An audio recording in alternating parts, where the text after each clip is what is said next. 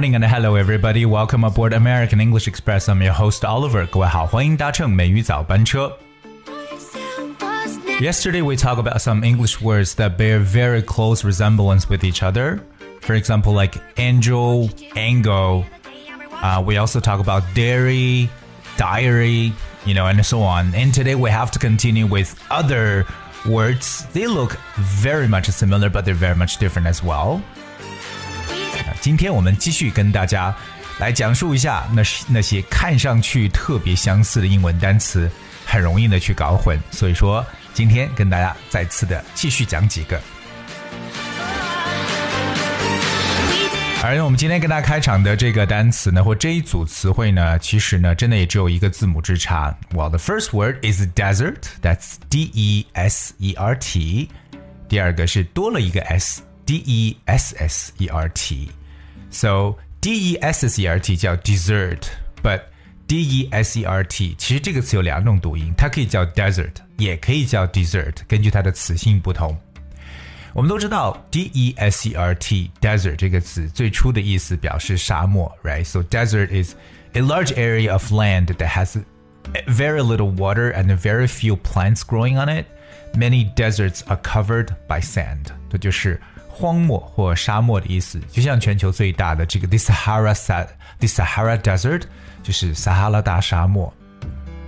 可是这个词也可以做动词，当它做动词的时候，它读音发生了变化，变 desert。So desert means abandon，就有抛弃、放弃的感觉，like to leave someone without help or support. For example, she was deserted by her husband，就表示呢，她被她的丈夫给遗弃了。So that's desert 这个词做动词的时候读 desert，而做名词读 desert。而跟它长得很像的这个词呢，d e s s e r t，它就叫 dessert。Alright, dessert means sweet food eaten at the end of a meal。通常呢是表示饭后所吃的甜点或者甜食，叫 dessert。各位还记得在英文中怎么描述我喜欢吃甜食吗？ 不知道你还记不记得我们曾经讲过一句话叫做 "I have a sweet tooth"，哎，我有一颗甜牙。我有一颗甜牙不是表示蛀牙，而表示喜欢吃甜食的意思。所以可能我们要是吃一顿比较正式的西餐，到最后呢，主人会说：“Hey, what's for dessert？” 我们这个餐后甜点吃什么？What's for dessert？第二组给大家给的这个词呢，其实也是很多人无法去分清楚的。这个词叫 compliment。But compliment 有两个单词，OK，第一个叫 compliment，but that spells C O M P L I M E N T compliment。而跟它长得很像的呢，另外一个 compliment，that spells C O M P L E M E N T，所以就是一个字母之差，它们的发音呢都叫 compliment。我们首先来看一下这个 L I M E N T 的这个词 compliment。So this word compliment means a remark that expresses praises or admiration of someone。这个词其实表示的就是一种赞赏或者称赞的意思。Like you pay someone a compliment means you praise them for something，就是为某人表示赞扬的说法。You compliment。那如果说你赞扬某人某一方面呢，通常和介词 on 来搭配 ，compliment someone on something，就是可能是夸奖某人某一方面的东西。For example, she complimented him on his excellent German. She complimented him on his excellent German，表示她夸奖他德语讲的特别好。So compliment someone on something，称赞的意思。而跟它长得很像的词 complement，第二个拼写是 c o m p l e m e n t complement。这词咱们想的 complete 有点完整的这个词的变体。So complement in this situation it means to add to something in a way that improves it or makes it more attractive。这个词呢，其实表示为补充、补足，或者说是什么更完美的意思。complement。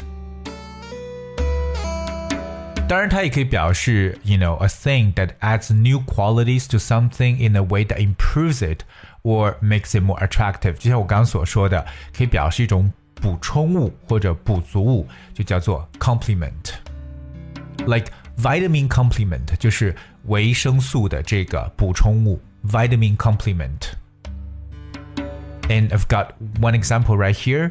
The team needs players who complement each other. The team needs players who complement each other，就表示球队呢需要能够相互哎这个取长补短的队员，能够互补的队员。Complement 就这两个单词的发音是一致，但它的拼写呢是不一样的。Coming up, the next uh, group of words is um, contact and contract。这两个词就比较容易去区别了，因为第另外一个词是多了一个字母 contact。 C O N T A C T，contact，contact 表示为联系，right？contact 这个大家都知道的。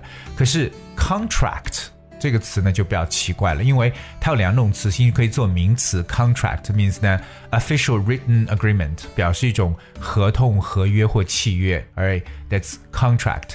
可是它也可以做动词，叫 contract，C O N T R A C T，contract，contract means well, it first means to become less or smaller, or to make something become less or smaller，就表示是什么东西收缩或者缩小的意思，叫 contract。可是第二个意思也是非常常见的，就是 to get an illness，表示感染上某种疾病，so contract the illness or contract a disease。我们刚刚所说的这个接触或者联系叫 contact，c o n t a c t。 另外，我们所说的这个合同叫 contract，所以多了一个字母。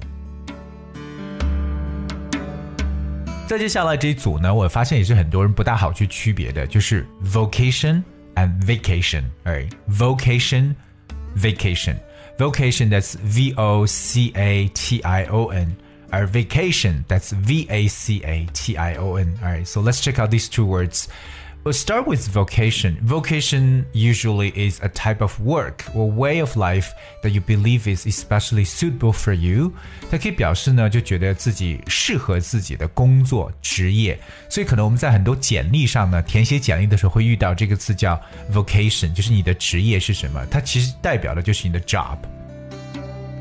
而我们生活中也常碰到这种职业学校，叫做 vocational school。 vocational school. Remember, it's V O C A T I O N. 另外一个和它去对比的叫 vacation 这个词，我相信我们所有的同学都熟悉，因为你们现在 it is in the middle of winter vacation，就在放这个寒假期间呢。所以我们说到这个假期这个词叫 vacation，v a c a t i o n， 它跟 holiday 有点相似，vacation。Well, vacation is one of the periods of time when universities or courts of law are closed. Uh, in the US, one of the periods of time when schools, colleges, universities, or courts of law are closed. 这表示在美国的这种，特别是大学呀、这种学校啊，或者说是包括法庭呢，都休息的这段时间，就是一个 vacation。比如说，他们 此时此刻正在夏威夷度假，They are on vacation in Hawaii right now. They are on vacation in Hawaii right now. 所以我们知道英文当中说 be on vacation 就表示呢处于休假状态。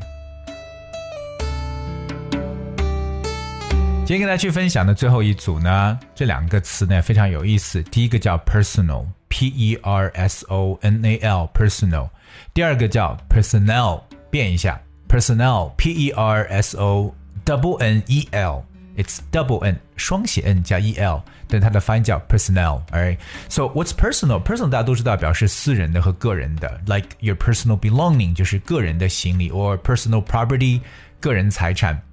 那其实 personal 还有一个特别有意思的用法，在口语当中就是针对个人的，或者有这种人身攻击的 personal。So it refers to a particular person's character, appearance, opinion, etc. in a way that is very very offensive. OK，所以我们在这个口语当中说，Come on, it's nothing personal，表示我没有针对你，不是针对某人的 personal。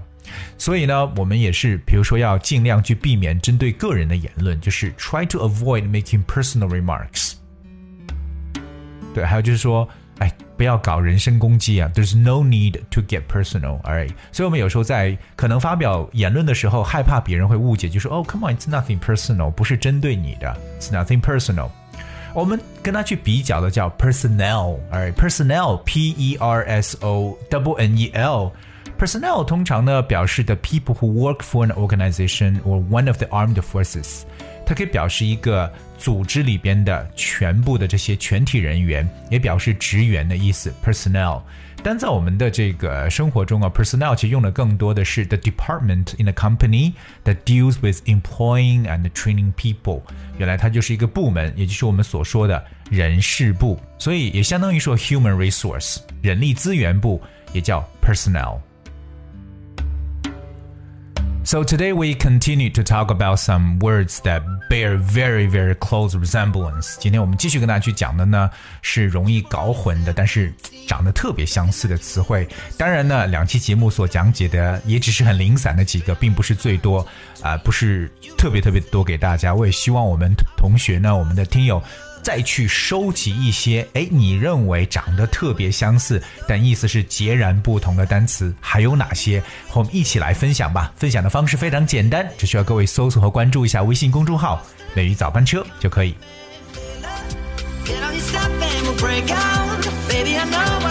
Alright, guys, this we have for today's show. And finally, I would like to play a song for you, which is called Leyla.